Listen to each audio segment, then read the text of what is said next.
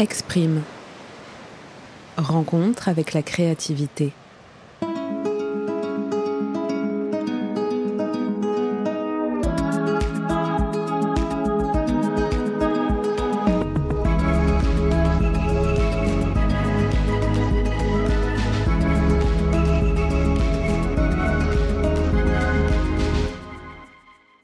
Bonjour à toutes et à tous et bienvenue à celles et ceux qui atterrissent ici pour la première fois. Je suis Joséphine Bonardo, journaliste, et vous écoutez Exprime, un podcast qui interroge la créativité auprès d'artistes, artisans et passionnés. L'objectif? Respirer, vous inspirer et, je l'espère, vous donner l'élan d'oser créer. Pour ce nouvel épisode, je suis partie à la rencontre de Rizwan Fataou, directeur de production à l'imprimerie du Marais. Située dans le 11e arrondissement de Paris, plus exactement au 6 Cité Grisée, l'imprimerie abrite 1500 mètres carrés de machines, d'expertise et de savoir-faire visant à réaliser des imprimés haut de gamme et sur mesure. La créativité est bien le maître mot de cet artisanat qui se raréfie. Dorure, gaufrage, sérigraphie, offset, prototypage, reliure, façonnage et packaging, bref, un panel assez large de techniques sont proposées. Mais toutes les envies sont-elles réalisables? Pour Rizwan, c'est tout le challenge de son métier et c'est ce qu'il passionne. Après une visite de l'atelier qui, très franchement, ouvre un monde merveilleux sur les coulisses des cartes de vœux, mais pas que, de grandes maisons de luxe, Rizwan m'a raconté son choix précoce de travailler dans l'imprimerie, ses expériences très formatrices, son travail et le développement permanent de sa créativité dans les missions qui lui sont confiées. Alors, comment la technique peut rendre gloire à la créativité? Voici quelques éléments de réponse qui, je l'espère, nourriront votre propre réflexion. Allez, c'est parti.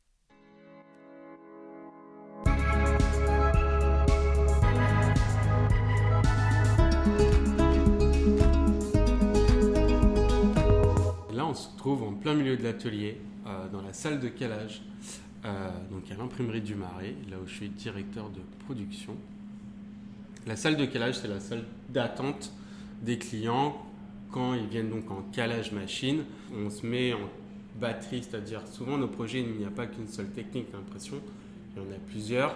Et la chance qu'on a, du coup, c'est de pouvoir mettre en œuvre l'ensemble des techniques et que en une demi-journée, en deux heures, trois heures, le client, ben, il attend là ici et il repart avec quasiment le modèle terminé du projet alors que quelques heures avant, il est venu juste pour voir le lancement du projet. Donc ça, c'est notre plus grande force, d'aller hyper vite, de tout mettre en œuvre pour que bah voilà, de la coupe du papier qu'on reçoit de matière brute, on calque soit l'offset, la sérigraphie, les marquages à chaud, les gaufrages, des contre-collages ou des découpes. Tous les maillons se mettent en, forme pour que euh, voilà, la chaîne suive directement et qu'en quelques heures, le produit soit pas terminé, mais en tout cas bien lancé dans la chaîne au global. Après, on a 1500 mètres carrés.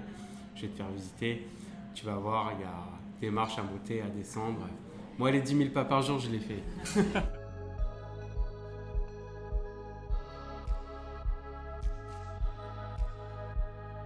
te fais un tour de l'atelier C'est parti. Ok. On va commencer sur la partie euh, marquage à chaud, tout, l'espace dorure.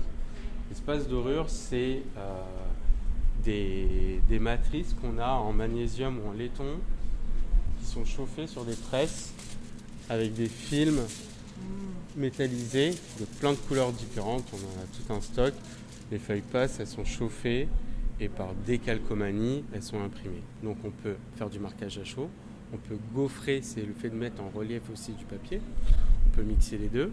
On peut estamper, c'est fouler le papier, c'est enfoncer le papier, faire du creux on peut également découper. Euh, ça, c'est sur tout ce pôle-là. On a tout un parc machine différent, avec différentes presses qui ont différents formats, pour que justement, de toutes les techniques, on puisse les mettre en, chaîne, et nous, on appelle ça mettre en batterie. Après, ça reste des techniques artisanales. C'est très artisanal. On, préserve un savoir-faire, on transmet un savoir-faire. Ça, c'est important, c'est hyper important parce que c'est des métiers qui ne sont plus appris à l'école. C'est des métiers qui sont pas faciles aussi, ou c'est des métiers de passion, et c'est des métiers qui sont physiques, clairement. Et dommage pour nous, mais du coup, nous, on a un devoir de pérennité du savoir-faire. Donc on transmet, on se le partage, on, cherche du monde aussi hein, euh, euh, sur le marché, tu vois, parce que c'est des marchés qui sont assez fermés. On poursuit notre visite. Allez, direction salle de prototypage. Ça, c'est un pôle qui est important sur le développement des projets à venir, que ce soit sur des boîtes, sur des coffrets, sur des invitations. Là, tu vois, c'est une invitation à aimanter, mais tout ça, ça allait dans un coffret parfaitement euh, fité euh, au millimètre. Euh, là, tu vois, on est en train de travailler sur des projets d'origami, donc c'est beaucoup de développement. Il y a du boitage également qu'on fait sur des tissus. Donc là, c'est pour Jacquemus, oh typiquement. Où à l'intérieur, il y avait un sac Jacquemus incrusté dedans. Oh. Donc avec des calages sur des toiles qui coûtent un certain, un certain prix. donc il faut quand même pas beaucoup gâcher. on a par exemple là aussi derrière un coffret. Ça, c'était pour du merchandising pour Dior. Ah. Et euh, en fait, tu as, le bijou qui est incrusté ici. Et tu as des découpes en strates de pop-up. Mais ça, on a fait ça en développement. Tu as les marquages à chaud, tu as les découpes laser, tu as les découpes euh, plus traditionnelles, tu as les collages manuels, les rembordages, euh, l'incrustation d'un rideau de LED. on a également incrusté une batterie euh, dedans pour que ça puisse être portatif. Le premier, la première version ne l'était pas, mais ensuite il a fallu qu'on mette en place bah, un système portatif euh, de batterie. Donc on est dans l'imprimerie, mais plus vraiment aussi. Ah Tous ces paramètres-là, il faut les anticiper, il faut les connaître et les maîtriser. Ça c'est important. Et anticiper. Il est maintenant 19h, l'atelier presque vide, mais le bruit des machines continue à tourner. Vous l'entendez? Nous arrivons près des grandes presses dont Rizwan m'explique la fonction, moi un peu confuse face à tant de techniques. Euh, là on arrive au fond. Ah oui, là c'est monstrueux en termes de machines. Ouais, ici on est sur la presse offset. C'est une presse en technique LED UV. Ça c'est ce qui nous permet d'imprimer les images. Ici tu es sur une machine qui a cinq couleurs différentes si tu veux grimper. C'est une presse, ce qu'on appelle une presse offset. C'est une presse où, en fait, dedans on met des plaques en aluminium et on a cinq groupes d'impression. Hmm. Pour imprimer une image, il faut savoir que c'est composé de quatre couleurs primaires. En digital, c'est du RVB, rouge, vert, bleu. En imprimerie, c'est du CMGN, cyan, magenta, jaune, noir. De ces quatre couleurs-là, on va pouvoir imprimer des images. On descend il est maintenant temps de connaître la technique propre à la sérigraphie. Donc là, on est en salle de sérigraphie. Ça, c'est la presse de sérigraphie. La sérigraphie, la technique, c'est de déposer de l'encre sur un support, qu'elle ne rentre pas de, à l'intérieur. Paradoxalement, à la pression offset qu'on a vu sur la grande presse, ça, c'est de l'encre qui rentre dans les fibres du papier.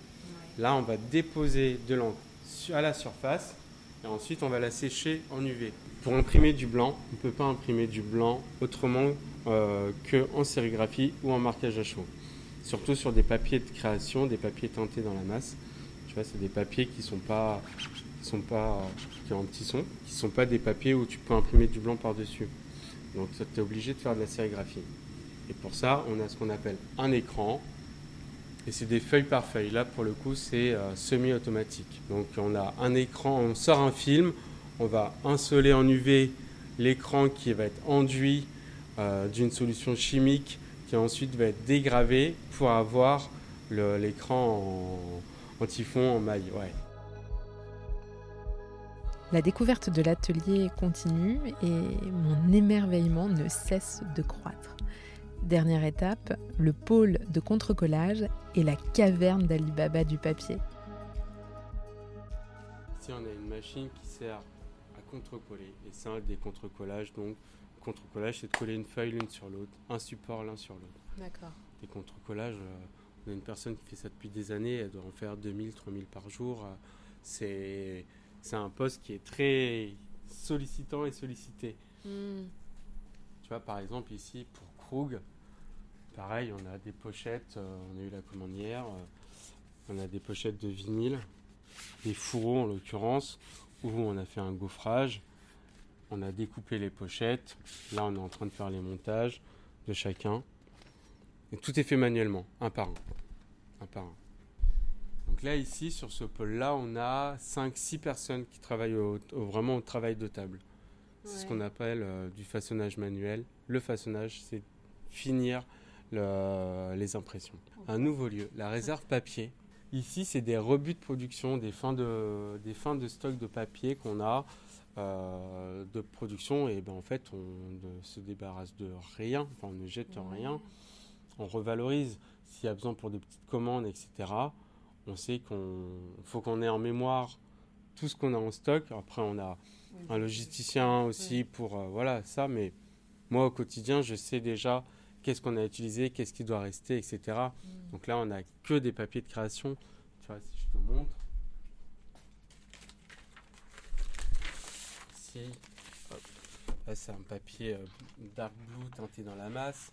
Euh, mais il faut se dire qu'on n'a pas qu'un seul, on n'a pas qu'une seule teinte de papier, on n'a pas qu'une seule gamme de papier, et on n'a pas qu'un seul grammage de papier. Pour une seule couleur dans une seule collection, on a déjà 5 références de 5 ou 6 références de grammage. Ça va aller par exemple du 80 grammes, 120, 170, 200, 300, 400, 500, voilà. Des, références de papier, on en a, euh, euh, enfin, qui existent, il y en a plus de 10 000. Euh, il faut bien les connaître, les gammes. Ça, c'est très important dans notre domaine aussi, c'est que chaque gamme de papier a ses limites aussi c'est de la matière vivante, ça reste du papier, on va la manipuler, on va la transformer. On transforme de la matière. Donc mm. nous aussi à notre niveau, c'est de savoir faire les bonnes préconisations pour avoir les rendus les plus optimales. Et ici, l'une des dernières pièces où on a aussi la chance de faire en interne du pelliculage. Alors, pelliculage, c'est le fait de poser des, du film sur du papier qui va être soit mat, soit brillant pour le tonifier plus, soit avec un effet de peau de pêche, soit métallisé. Euh, et puis on a également une plieuse automatique. C'est plein de petits matériels, hmm. mais qui sont hyper importants à avoir pour l'autonomie. Hmm. Ça, c'est. Oui, c'est votre force de frappe. Ouais, complètement. Il y en a toujours un peu partout. Hein. c'est génial. C'est génial de voir Il y a la tête à poser un peu partout.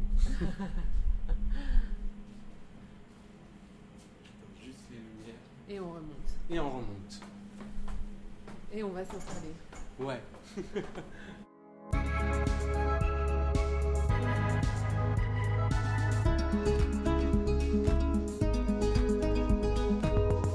Est-ce que tu peux, s'il te plaît, Rizwan, te présenter de la manière dont tu le souhaites? Euh, bah alors, Moi, je suis directeur de production à l'imprimerie du Marais.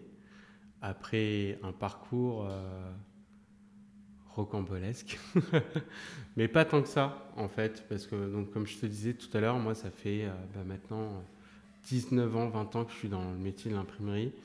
J'ai eu la chance de, découvrir ma passion à 14-15 ans, avant même de partir euh, au lycée. J'ai eu un déclic en fait euh, grâce à Internet pour le coup. moi qui fais un métier très palpable, moi c'est grâce à Internet en discutant avec des gens en fait quand j'étais ado à l'époque des des chats, etc. Je m'amusais. Moi, j'avais une envie, c'était de faire des designs, soit du jeu vidéo, euh, soit faire euh, des retouches photos, enfin voilà, du graphisme. Et je m'amusais à faire des retouches photos comme, quand tu as 14-15 ans euh, sur Internet, etc. Et en fait, il y a une nana qui m'a dit, ah bah tiens, tu, tu, devrais peut-être regarder dans cette filière-là d'imprimerie. Et je me suis renseigné, en fait, j'ai eu un espèce de déclic en me disant, mais évidemment, en fait, j'ai toujours aimé les beaux livres, les beaux objets. Go, fonce, quoi, fonce complètement. Donc ça, c'était ma chance. Mes parents ne sont pas du tout issus de ce milieu-là. Ouais, c'était la question euh, justement, est-ce que tu as baigné dans un environnement pas du tout, du tout baigné dans l'imprimerie. J'ai pas mm. baigné dans les livres, euh, si ce n'est ceux que moi j'allais euh, chercher à la bibliothèque quand on est gamin, etc.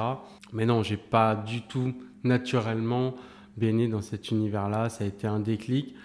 Et même encore aujourd'hui, je pense que euh, ma mère ne comprend pas tout à fait, tout à fait qu'est-ce que je fais, ce que je fais au quotidien. Elle est déjà venue, elle a déjà vu, elle sait, mais c'est un peu un flou pour elle. Donc je m'inscris, à l'époque il y avait le BEP, je m'inscris au BEP, euh, je tente plusieurs écoles à Paris, euh, où je me fais recaler parce que je suis banlieusard à la base, sympa. Ça reste une réalité.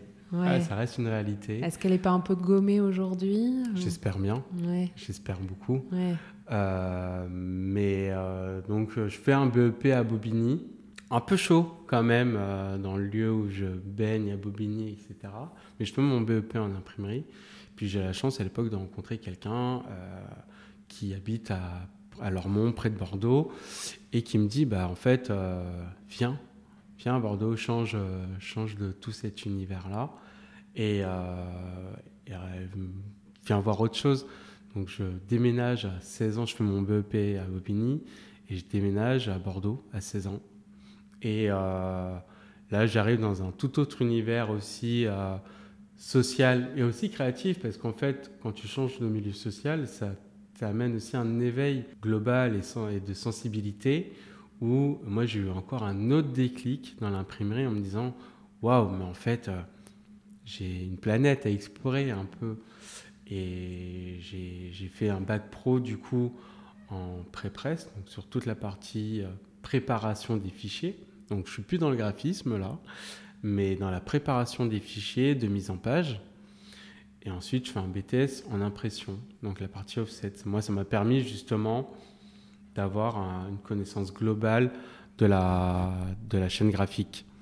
Et ça, en fait, pour moi, ça a été aussi. J'ai eu plusieurs déclics, mais c'était aussi de me dire comprendre l'ensemble de la chaîne graphique, d'être un peu omniscient de tout le savoir-faire, ça te permettra de maîtriser de vraiment anticiper toutes les techniques et de savoir où est-ce que tu vas dans la créativité. Et j'y reviens, pardon, et j'y reviens en disant, ben oui, de la technique vient la créativité. Je cherche du boulot, j'ai 20 ans, euh, et je trouve mon premier boulot grâce à Twitter à l'époque sur Paris chez une artiste scénographe qui elle faisait que des décors de vitrines en papier pour des très très grandes marques de luxe.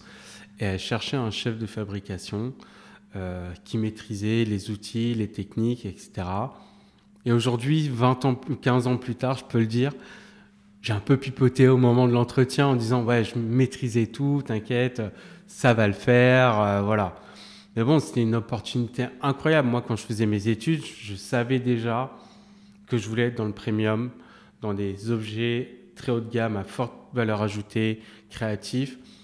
Et, euh, cette opportunité, elle m'est tombée un peu entre les mains. Ouais. Bah après, peut-être qu'elle s'en doutait aussi. Si tu sortais d'études. Si je sortais d'études, ouais, peut-être que je parle très bien aussi, je sais pas. Mais, euh, mais, c'est vrai. Après, voilà, j'avais une confiance. J'avais aussi confiance, moi, au fond de moi, que, ok, ça allait être un super gros challenge. Mais au pire, je me viandais un peu euh, au début. Et en fait, bah, ce qui s'est passé, c'est que j'ai bossé 80 heures par semaine pendant un an euh, chez elle et j'ai découvert un monde du luxe, du coup, qui était trop bien, qui m'a enrichi de manière créative, parce que vu qu'elle, c'était une designer scénographe, là, on n'est plus vraiment dans l'imprimerie. Moi, je gérais des fichiers techniques pour des découpes, etc. Et je faisais le lien avec les imprimeurs. J'étais un peu l'intermédiaire entre les créatifs du studio et ceux qui produisaient, etc. Et euh, c'était trop bien parce que j'ai vu 1000 projets pour les plus grandes marques de luxe. J'ai 20 ans, 21 ans, 20 ans, 21 ans. Euh, je sors à peine d'études. Tu fais waouh, ok, euh, trop bien. Trop bien. Bon, après, j'ai un peu éclaté en vol. Au bout d'un an et demi, j'ai fait un énorme burn-out.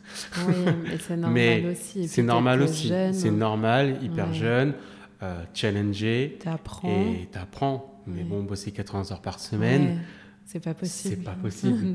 On bossait samedi et dimanche aussi, des fois compris. Parce que en plus de produire la journée, de faire les designs et tout, on faisait aussi les installations dans les galeries Lafayette, printemps, la nuit. Donc j'ai aussi découvert cet univers-là de, de, scénographie, de nuit, euh, avec tous les techniciens, les régisseurs et tout. De monter les choses. De monter. Donc euh, tu te mets quand même dans la pratique. Là, tu n'es plus du tout étudiant. Enfin, tu n'es plus dans la théorie, tu es dans le dur un peu. Ouais, c'est dingue. J'ai un peu éclaté en vol. Euh, ensuite, j'ai cherché un, autre boulot où j'ai bossé chez un maître d'art dans le gaufrage et le marquage à chaud en mmh. France, où j'ai fait quelques mois là-bas, qui m'a aussi éveillé créativement, mais j'étais encore un peu fatigué de mon burn-out.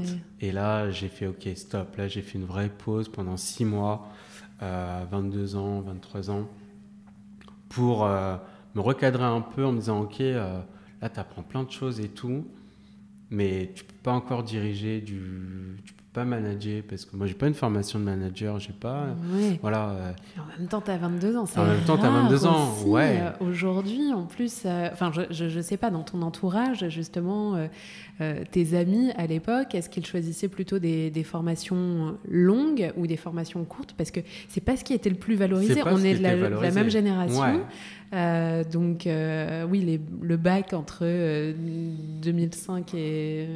ouais, mon bac, je l'ai fait 2000, 2004-2006, mon bac. Oui, voilà. Mais bon, c'est la génération 90, quoi, en gros, grosso modo.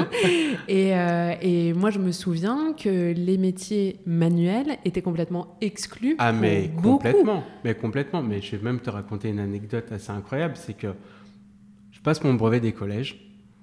J'ai grandi en banlieue. Je passe mon brevet des collèges et je ne m'inscris que dans des filières d'imprimerie, que dans des mmh. écoles d'imprimerie. Je passe mon brevet.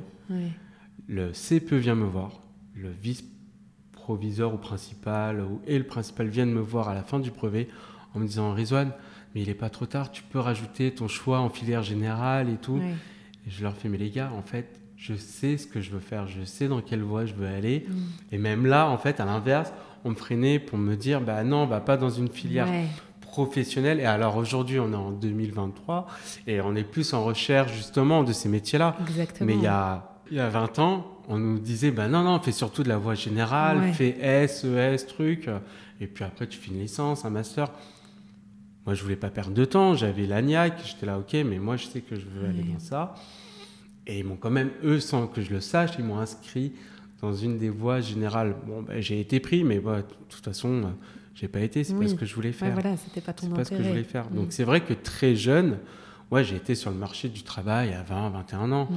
Donc c'est vrai qu'à 22, 23 ans, quand tu as fait d'un seul coup une espèce d'explosion aussi euh, euh, de connaissances et de mise en application théorique et de te rendre compte de ce que c'est. Après, par ces filières-là, j'ai fait énormément de stages. J'ai toujours fait un ou deux mois de stage dans l'année chez des imprimeurs ou des agences, etc.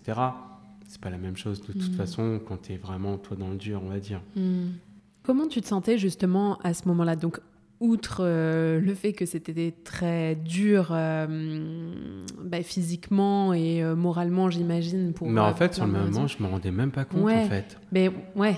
En fait, tu t'en rends même pas compte, quoi. Mais t'aimais ce que tu faisais, ah, tu te sentais vraiment passionné, mais galvanisé. Ouais, ah ouais.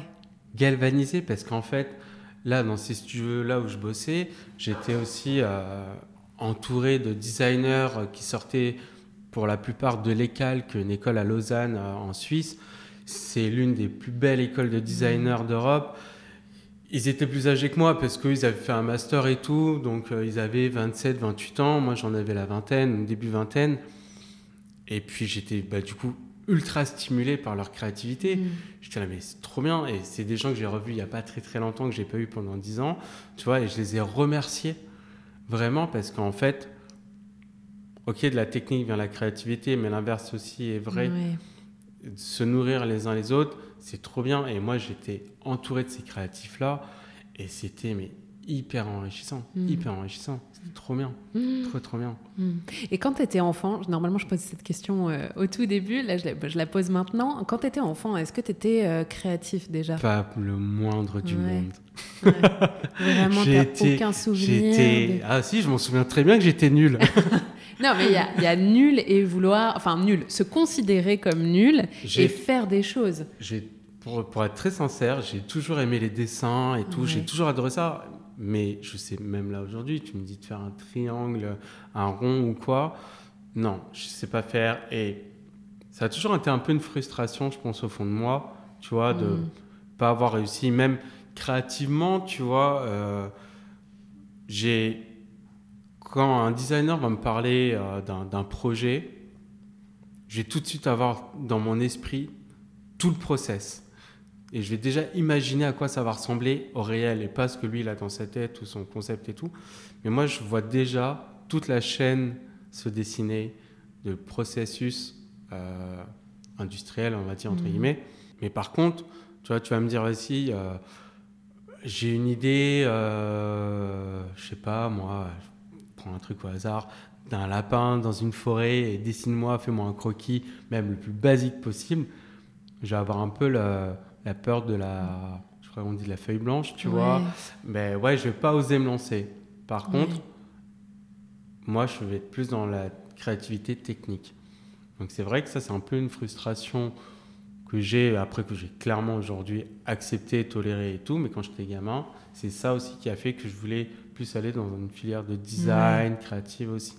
Et le fait d'être entouré par des designers du monde entier, et encore plus aujourd'hui, par des super créatifs, ça c'est trop bien parce que du coup je deviens un maillon, le lien entre leur idée, leur concept et le fait de rendre palpable et de d'imprimer, de rendre réels les objets. Et comme tu l'as fait tout à l'heure, l'effet waouh. Et en fait, quand tu vois ça, tu dis ok, là ma mission elle est complètement remplie. Hmm. Et je, fais partie d'un process et entre guillemets, je sers à quelque chose. Je sais à quoi je sers. C'est de conceptualiser ces idées-là. Et ça, c'est trop bien. J'ai pas besoin d'être créatif entre guillemets. Je hmm. conceptualise les idées. Hmm. C'est rendre réel des rêves. Un petit côté Inception, tu vois. c'est trop bien. Ça, c'est trop, trop bien. C'est trop stimulant. Ouais. Et donc, du coup, tu fais ta pause et euh, après, tu... c'est là que tu, tu, décides de te lancer tout seul ou pas encore? Parce que là, je me rends compte qu'en fait, j'ai pas assez fait, j'ai pas assez pratiqué en fait.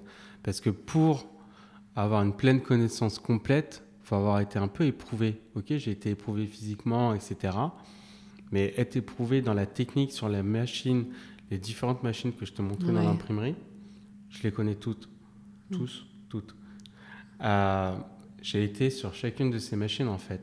J'ai été opérateur sur chacune de ces machines. Et en fait, j'ai bossé ensuite chez un, chez un façonnier qui avait un peu tous ces machines-là, en plus petite échelle vraiment. Mais j'ai fait tous les process que ce soit des collages manuels, de la couture, de l'impression offset, du marquage à chaud, du gaufrage. J'ai été sur toutes les machines. Je fais ça pendant deux ans. Quand tu as été opérateur, tu sais que quand tu vas manager des gens ensuite, tu sais ce qu'ils vivent au quotidien, tu sais ce qu'ils éprouvent sur les machines. Parce que la machine, nous, le lien qu'on a avec nos machines, c'est le prolongement de notre âme, de notre corps, de nos membres, en fait. Tu vois Et ça, si tu es juste un manager, moi je suis pas manager à la base, mais si tu es mm. juste un manager, tu as fait une école de management ou quoi, tu le sais pas. Tu le sais pas parce que t'as pas été éprouvé physiquement, Tu t'as pas pas ton dos qui te fait mal de la même manière de la fin de journée. Et euh, ça, grâce à cette envie-là aussi de ma part d'avoir été sur ces machines-là, à partir de là, j'ai compris. Mm. J'ai compris que oui, ensuite, je pouvais pleinement gérer, mieux anticiper, mm. mieux cadrer aussi, dire oui ou non, comprendre les contraintes de l'ensemble des machines. Comme tu as vu là, des machines, toutes les machines que tu as vues là dans l'imprimerie, elles ont toutes leurs contraintes, elles ont toutes leurs caprices. Oui, j'imagine, oui. Par contre, moi, mon rôle, c'est de, sur mon même projet, elle doit passer entre toutes ces machines, mais chacune a ses contraintes. Et de moi, dans ma tête, anticiper toutes leurs contraintes pour qu'en fait le process, il n'y ait pas un bug à un moment donné. Parce qu'en fait, ok, on imprime, il faut imprimer correctement, il faut imprimer en repérage, c'est-à-dire il faut toujours que ça tombe au bon endroit, que quand tu vas passer d'une machine à une autre, tu es euh, ce qu'on appelle le même guide, ça s'appelle un angle de marge. Grosso modo, pour ceux qui sont sur Illustrator ou Photoshop, il y a toujours un point zéro, un angle. Ça, ces angles-là, ils ne sont pas toujours les mêmes en fonction des machines. Donc, il faut toujours bien penser à mettre tout en registre, ce qu'on appelle en registre. Donc toutes ces contraintes-là, elles sont à prendre en considération. Et le fait d'avoir été sur ces machines-là, je sais, je peux pas me permettre d'oublier ça. Ouais. Donc, euh, Et puis c'est important de ne pas se planter parce que tout a un coût. Euh, ah ouais, et puis c'est des matières qui sont, comme tu as vu, tu vois, c'est des matières qui sont extrêmement onéreuses. euh, en un an, avec l'augmentation des matières premières, etc., rien que sur le papier, on a pris 100% Ah oui. d'augmentation de matière. Ah oui, d'accord. Voilà. c'est un paquet de papier, tu vois, comme tu vois là, un paquet, c'est 200 euros, grosso modo. Ouais. Donc, tu vois le nombre d'argent un peu dormant aussi. euh, ouais, ouais, voilà. ouais. Donc tu peux pas te louper tout, euh, tout à un coup. euh, voilà. Et il y a des loupés quand même de temps en temps? Ça arrive, mais l'erreur est humaine. Ouais.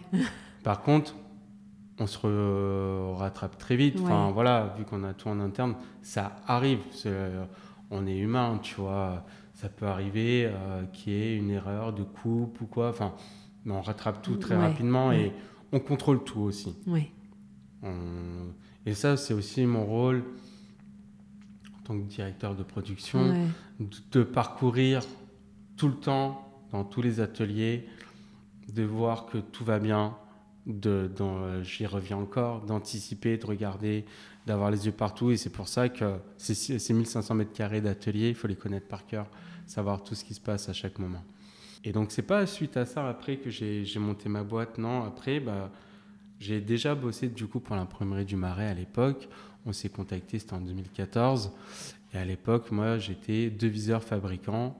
Donc là, c'était vraiment sur la partie cotation des projets, anticipation. J'ai accompagné les commerciaux aussi sur les projets très techniques. Euh, À l'époque, euh, l'imprimerie venait de monter aussi son, son agence commerciale à Londres et tout. Il y avait tout un développement. C'était super, super excitant. C'était génial. Une imprimerie française qui a monté un bureau à Londres. Ça a super bien pris hyper rapidement. euh, voilà. Donc ça, j'ai bossé pour l'imprimerie du Marais à l'époque pendant deux ans. Puis j'ai eu une opportunité, j'avais rencontré quelqu'un qui, qui, habitait à, qui à Bordeaux. Et moi, je faisais souvent des allers-retours entre Paris et Bordeaux parce que tous mes amis, euh, la plupart de mes amis sont, sont, à, Bordeaux.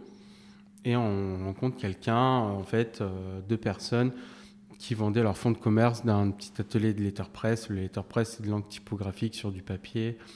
Et c'était une super opportunité pour un coût très bas. Et à ce moment-là, j'ai 25 ans, 26 ans.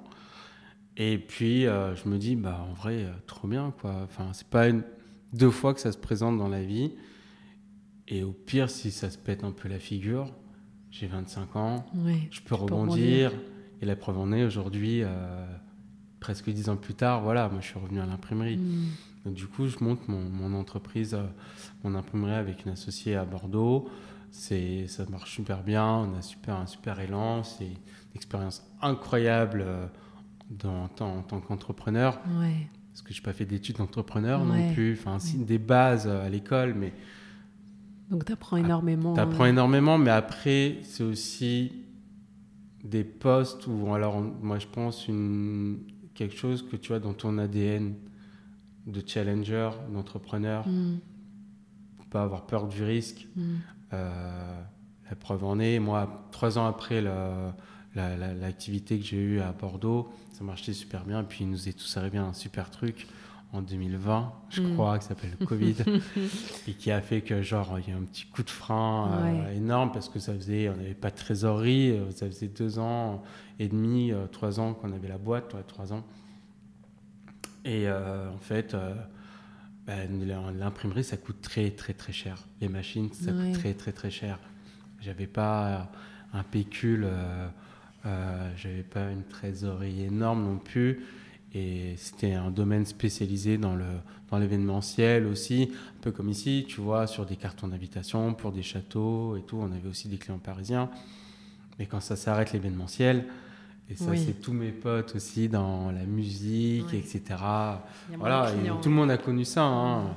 Le frein, il est un peu vénère. Ouais, ouais. Et euh, puis, j'avais pas une énorme subvention de l'État. J'avais 30 000 euros de charges par mois et j'avais 1500 euros d'aide de l'État par mois. Oui. Bon, bah, il vaut mieux mettre très très vite euh, les clés euh, Sous la sous porte. la porte. Ouais. Donc voilà. Mais ça a été une expérience euh, dure, très très dure. Mais euh, il n'y a pas de mauvaise expérience. Mm. Il n'y a que de l'expérience. Après, c'est comment toi tu en tires un bénéfice Ouais. derrière. Pour pouvoir pour repartir. pouvoir rebondir, en fait. Ouais. Et puis, il faut être bien entouré, Mm. pour le coup. Euh, ça, c'est sûr et certain. Après, bah, voilà, tu- t'en sors avec quelques séquelles quand même. Hein. mais j'ai eu la chance de rebondir assez facilement six mois après où j'ai eu un petit poste dans une imprimerie qui était en redressement judiciaire. Pour le coup, on était encore à Bordeaux, en redressement judiciaire. Et puis, en fait, euh, fallait qu'elle redéveloppe son chiffre d'affaires et tout. Cette, euh, cette dame-là, euh, c'était ma boss. Et on a bossé d'arrache-pied pendant un an. Pendant un an, on a doublé son chiffre d'affaires. On a remis un peu l'entreprise à flot aussi. Et puis en fait, moi j'ai toujours été en contact depuis que j'étais parti de l'imprimerie du Marais en lien avec mon directeur général, parce qu'on est très très proches. On, a, se comprend super bien, on a une, euh, ADN commune qui fait qu'on a une très belle euh, complicité. Et euh, à chaque fois, on se disait, bah, on va rebosser ensemble un jour, on va rebosser ensemble un jour. Sept ans plus tard, je me dis, bah, vas-y, go, en fait. Enfin, ouais, là, le poste, l'imprimerie, cette imprimerie, elle a déménagé, elle était pleinement dans le marais. Elle est arrivée dans le lieu où on est aujourd'hui quand j'ai découvert le lieu, j'ai fait waouh, moi aussi je peux mm. faire waouh. Mm. Et c'était incroyable, mm. c'était vraiment incroyable et un poste complètement différent en tant que directeur de production. Euh, donc euh, là, le challenge, il est immense, immense, mais c'est trop bien. Ouais, et puis tu as emmagasiné de l'expérience aussi entre Exactement, j'ai plus 25 ans, j'en ai 33, 34 à ce moment-là. Et euh, trop bien, trop trop bien. Là, ça fait un an que je suis revenu à faire, ouais, ça fait à peine, à peine ou déjà un an. Et la vision, elle est complètement différente. J'ai mûri hmm. mon expérience et ma créativité. Hmm. et euh, qu'est-ce qui te plaît dans le papier? La Mais il n'y a pas que le papier, en fait. C'est pour ça qu'en posant ma question, j'ai regardé tout autour de nous et je me suis dit, ce n'est pas que le papier. C'est pas que du papier, c'est de la toile, c'est de la feutrine, c'est du cuir, c'est du cuir véritable c'est des simili-cuirs, c'est du plexi. En fait, c'est pas le, le, support devient un challenge. On va transformer l'idée en objet, vu qu'en fait, on n'est pas que sur du papier. Après, évidemment, le papier, moi, ce que j'adore, c'est le toucher, le tactile, le sensoriel. Ouais, c'est la matière. C'est la matière. Mais la matière, elle, euh, par l'imprimerie, en fait, tu as tes cinq sens qui se mettent en place ça qui est génial, c'est que déjà, tu as l'aspect visuel en premier, ensuite, tu as ton toucher parce que tu vas toucher ton objet, mhm. tu vas avoir une sensation, tu vas avoir un bruit, tu vas avoir une odeur aussi en fonction des encres en sérigraphie, euh, tu vas avoir quand même une, certaine odeur et tout. Euh, et ça, c'est ça qui est trop bien. C'est l'éveil des sens, en fait, ce métier. Hmm. C'est ça qui est trop bien. C'est ça qui me passionne, en fait. Il y a un projet qui t'a plus marqué qu'un autre dans toute euh, ta carrière? Ouais, oui, là, j'en ai un. Alors, j'ai pas d'exemple ici. C'était il y a une dizaine d'années maintenant. Ouais. Mais c'était avec l'imprimerie du Marais. C'était trop bien. C'était un carton d'invitation qu'on avait fait pour Kenzo, pour la Fashion Week, où leur idée, c'était d'avoir un carton noir avec une sérigraphie blanche dessus. Et l'idée, c'est que cette invitation s'illumine. Du noir devienne de la lumière. Incroyable, mais comment? Et comment? Ben ça, c'était ça, c'était mon brief. Et moi, derrière, bah, nous, il faut qu'on mette ça. Enfin, moi, mon job, euh, du coup, c'était de dire, bah, trouver les solutions. On avait 5 jours ou 10 jours, tu vois, pour. Euh, Donc, c'est la solution technique tout de suite à laquelle tu penses. Ouais.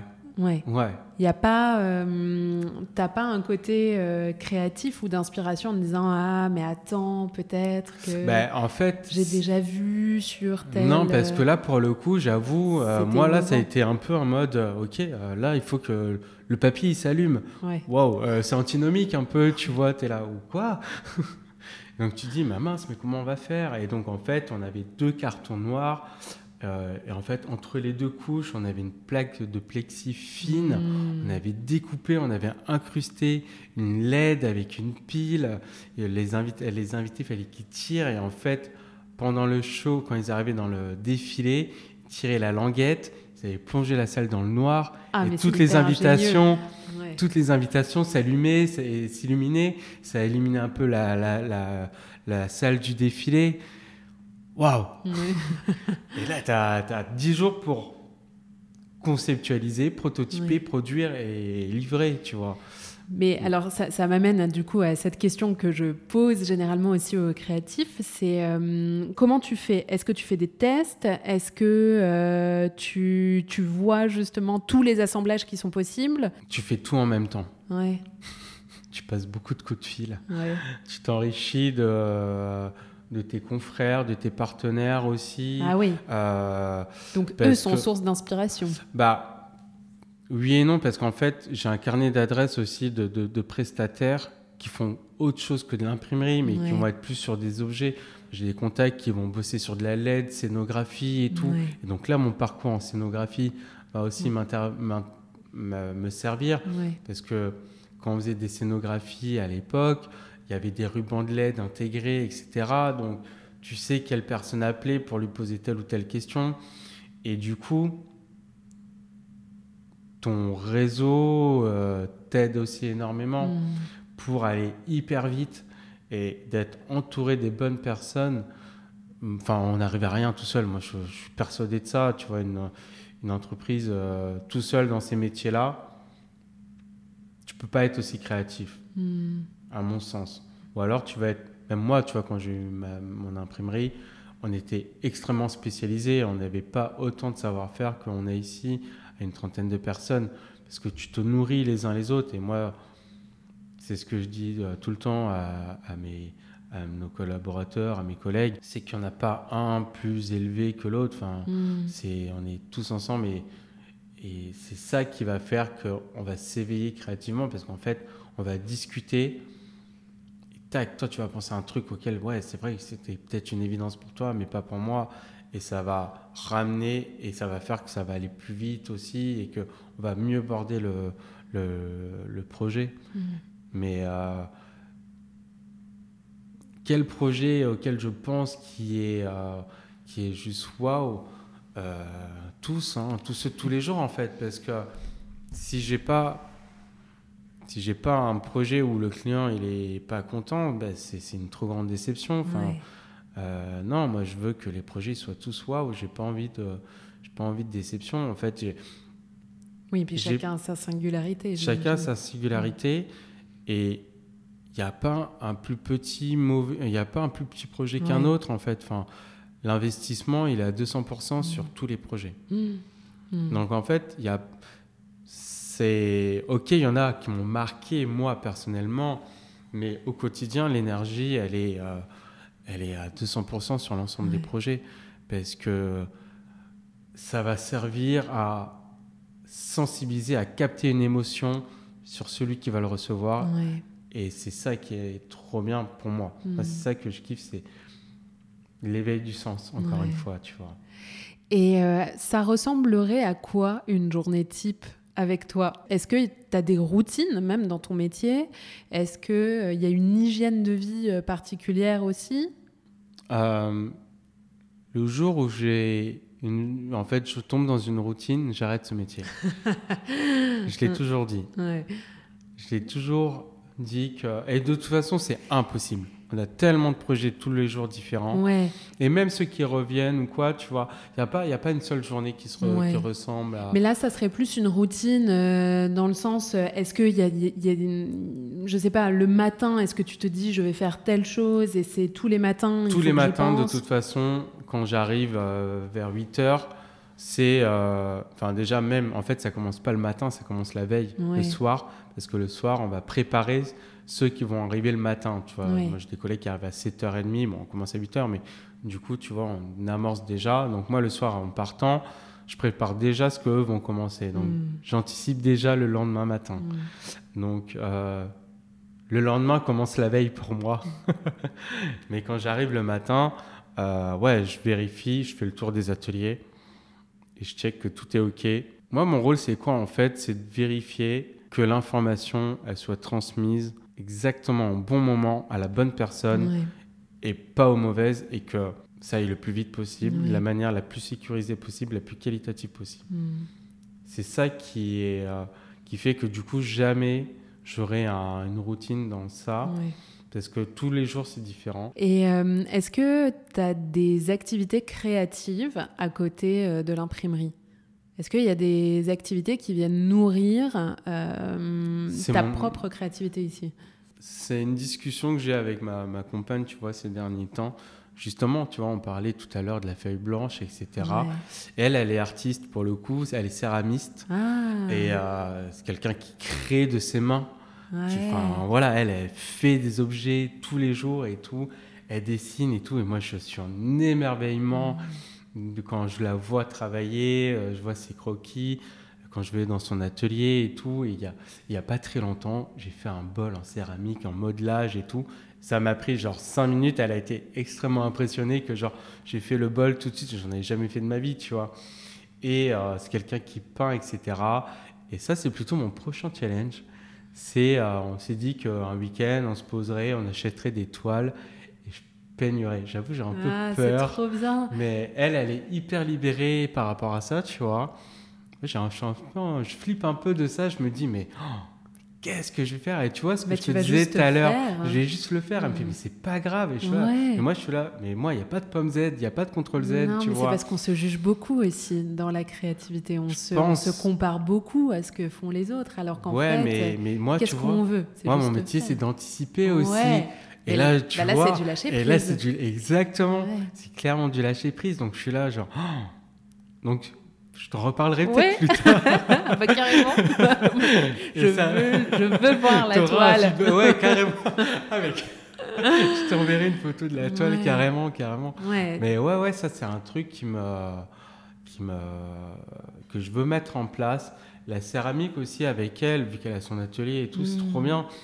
J'en ai déjà fait un petit peu avec elle, du, du ce qu'on appelle du tournage. Et j'avoue, c'est hyper relaxant. Euh, hypnotisé en fait, donc tu es complètement dans ta bulle. Euh, moi, je fais un peu de yoga aussi. Et alors, moi, je suis quelqu'un d'hyper actif euh, à 200%. Et j'avoue que ouais, ça, ça me canalise pas mal. Mm. Euh, ça, c'est un peu ma créativité. Après, j'ai créativité quotidienne. C'est les gens qui m'inspirent. Mm. C'est mon entourage qui m'inspire. Je suis entouré de plein de gens, soit dans la musique, dans la photo. un, petit, un petit clin d'œil. Euh, ma compagne qui est céramiste, euh, j'ai des amis designers, graphistes, euh, des DA. Donc c'est eux leur travail et vos, et vos échanges. Exactement, c'est l'échange. Moi j'adore discuter, échanger. Et en fait, du coup, de la même manière, en fait, je me projette à travers leurs projets mmh. et on va voir. et moi j'adore donner mon opinion. Après, à, à vos tu vois. Mais donner mon opinion et dessiner un peu des projets avec eux, ça j'adore. Tu disais que ça t'hypnotisait donc de de, de, créer, euh, notamment avec le, tournage. Euh, donc, question, est-ce que tu penses que la créativité a des vertus thérapeutiques? Complètement. Ah, mais complètement. Parce que quand tu es en pleine créativité, tu es en pleine méditation, en fait, aussi moi, du coup, de mon expérience, non pas. Enfin, ouais, moi, je médite toute la journée. Non, c'est pas, pas du tout vrai. parce que moi, je suis juste, genre, tellement d'informations à la seconde, tu vois. Mais ça, c'est un peu. Il y a un moment donné, tu es un peu en survol. Et tu vois, mes journées, je les vois pas du tout passer. Mais trop. Vraiment, ça file. Euh, et ça, c'est euh, peut-être euh, planant, tu vois, on va dire. Ouais, ouais, c'est un flot. Exactement, c'est carrément. Et moi, je gère du flux, hmm. du flux humain, du flux euh, de matière, etc. Donc, je fais partie du flux, tu vois. Et je suis ce lien-là dans le flux. Mais dans la créativité pure, telle par exemple la céramique, euh, ouais, tu as un côté extrêmement méditatif et pour moi qui, du coup, est extrêmement thérapeutique parce hmm. que ça va amené à un autre éveil de toi, à mon mmh. sens. Mmh. Euh, complètement. Ça, c'est un truc que j'ai découvert il n'y a pas très très longtemps. Ouais. Mmh. c'est hyper beau. Et euh, est-ce que tu crois au talent? Et si oui, est-ce que tu penses avoir identifié les tiens? Alors, est-ce que je crois au talent? On est éprouvé. On peut être talentueux, mais si on n'est pas éprouvé, euh, c'est pas forcément évident de se rendre compte qu'on a du talent. Ça, c'est un peu, un peu euh, paradoxal, mais si les gens te disent pas, ok, là, tu es bon, tu vois. Comment tu t'en rends compte? À quel moment on dit, est-ce que tu sais que tu es un génie ou pas? En fait, le talent, c'est une comparaison. Ouais, donc tu penses que ça vient du regard des autres Ouais, sur ce que tu fais. Hmm. Ouais. Et en soi, le talent, peut-être un, un musicien a peut-être du talent, tu vois, euh, l'oreille euh, parfait, absolue, Ouais, voilà. ouais. Et ça, c'est un skill qu'il a en plus en lui, tu vois. Ouais, C'est une aptitude qu'il a. Est-ce que c'est ça le talent? Je sais pas. Ouais, c'est hyper intéressant. Personne n'a la même réponse sur le talent. Je sais pas, tu vois, en vrai, moi, on me dit, de manière très, euh, très modeste, on me dit, ouais, mais t'es trop fort dans ton domaine. Oh, J'en sais rien, moi, si je suis trop fort ou pas dans mon domaine. Moi, je sais juste que je le fais, je l'applique, et je veux bien le faire. Et tu aimes et, le faire. Et j'adore le faire. Ouais. Est-ce que la passion, le fait d'être passionné, c'est être talentueux? Je sais, je sais pas, Ouais. question ouverte, tu vois, mais à quel moment Enfin, moi, en tout cas, je suis passionné. Je sais pas si je suis talentueux, je sais pas si les gens sont talentueux ou pas. En tout cas, je suis passionné. Mais tu as des retours aussi. Bah, on en revient à ce que tu disais tout à l'heure. C'est si, euh, si, si tu as une validation de l'extérieur ou une reconnaissance de l'extérieur, tu sais si justement tu le fais bien. Donc là, j'imagine que les retours sont bons. Oh, ben, J'espère bien, oui, c'est c'est mon quotidien, oui, Ouais. c'est mon but, justement, que ce soit bien fait. Mais est-ce que ça veut dire pour autant que je suis talentueux Ouais. Non, je fais juste bien mon job, tu Ouais. vois. Mhm. Et ok, par contre, j'ai éprouvé mes compétences Mhm. et je- j'ai travaillé hyper dur. Euh, tu vois, c'est un peu comme la danse, tu vois. Ok, il y a des danseurs euh, nés ou quoi, mais en vrai, la danse, c'est de la répétition, de la répétition, Ouais. de la répétition. Et C'est hyper, hyper industriel aussi. Tu Mhm. répètes encore et encore et encore. Et c'est comme ça que tu deviens talentueux.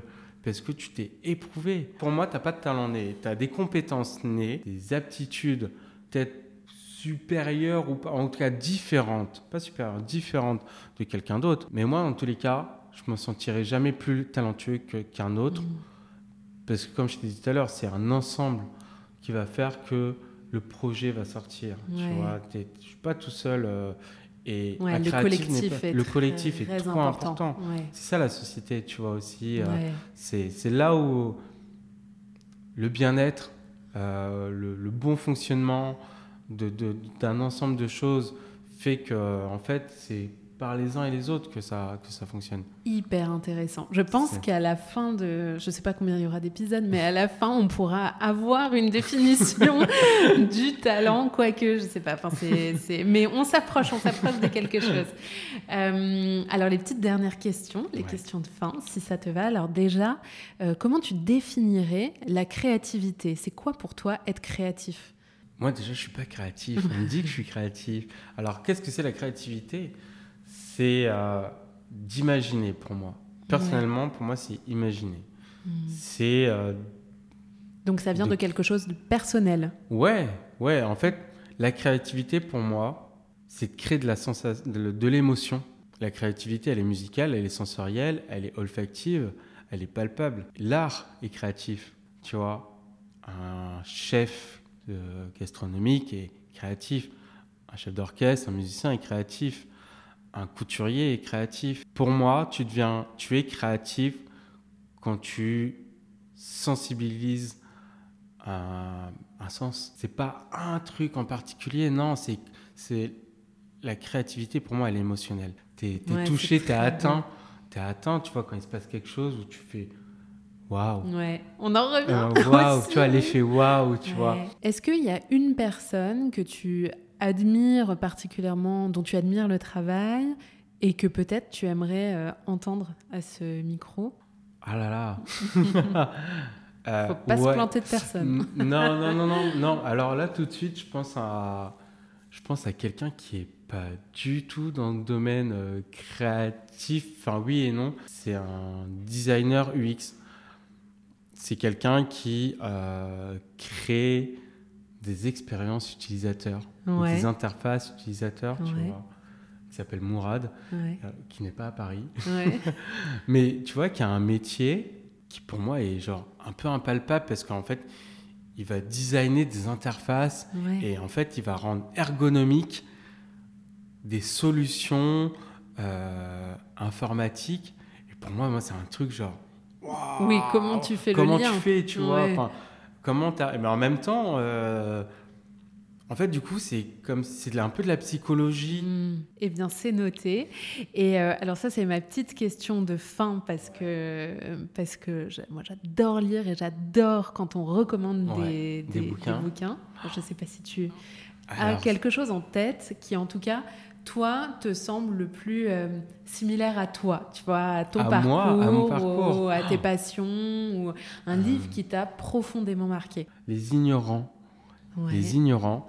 Euh, c'est un, une BD. C'est un, auteur de bande dessinée qui a passé un an chez un vigneron en vin nature et qui en fait euh, connaissait pas du tout ce milieu-là et qui s'est euh, émergé, immergé Dans, dans, chez ce vigneron-là pendant un an et qui en a fait toute une BD. Elle est trop bien parce qu'en fait, il découvre entièrement le, métier, tu vois. Et c'est un peu comme toi, ce que tu fais, toi, là, tu vois. tu viens dans mon lieu de travail et je te montre et tout. Et ça, ça j'ai trop, trop adoré parce que tu apprends à travers de la BD, et c'est assez dense, hein, je crois que ça fait 200, 300 pages. Ouais. Mais, c'est euh, bien parce que ça permet aussi de s'immerger au fur et à mesure. C'est illustré, en fait, du coup, tu vois, au fil des saisons, etc. Ça, les ignorants, ouais. J'ai hmm. complètement oublié l'auteur de la bande dessinée. Je et ça, je, le recommande clairement. Euh, trop bien, trop trop bien. Trop bien. Ben, merci beaucoup, Merci à toi. C'était trop bien. Si vous êtes encore là, merci pour votre écoute. Si vous avez aimé cet épisode, n'hésitez pas à faire briller toutes les étoiles de votre plateforme d'écoute préférée et en parler autour de vous. Vous pouvez retrouver toute l'actualité du podcast sur le compte Instagram Exprime underscore médiatelier. Je vous souhaite de très bonnes vacances et vous dis à très bientôt.